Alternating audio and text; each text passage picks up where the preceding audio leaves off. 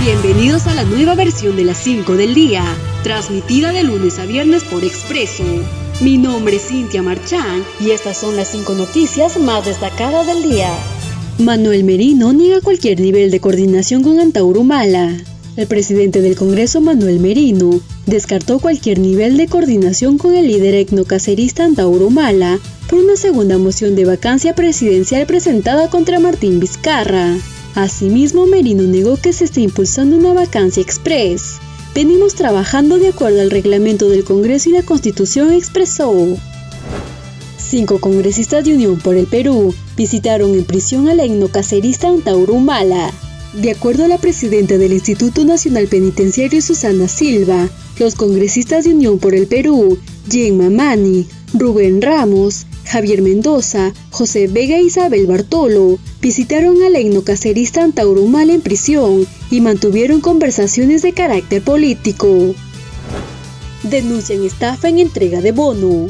Ciudadanos calificados como vulnerables por el Ministerio de Desarrollo e Inclusión Social no pueden cobrar los 760 soles porque el gobierno dispuso que el dinero se entregue a un receptor que en la mayoría de los casos nunca ha sido visto por la familia que debe recibir la ayuda económica.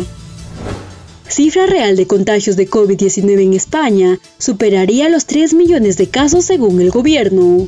El presidente del gobierno español, Pedro Sánchez, afirmó que el número real de personas infectadas por COVID-19 en el país superó los 3 millones. Asimismo, informó sobre la prohibición de las reuniones de personas que no viven bajo el mismo techo entre la medianoche y las 6 de la mañana.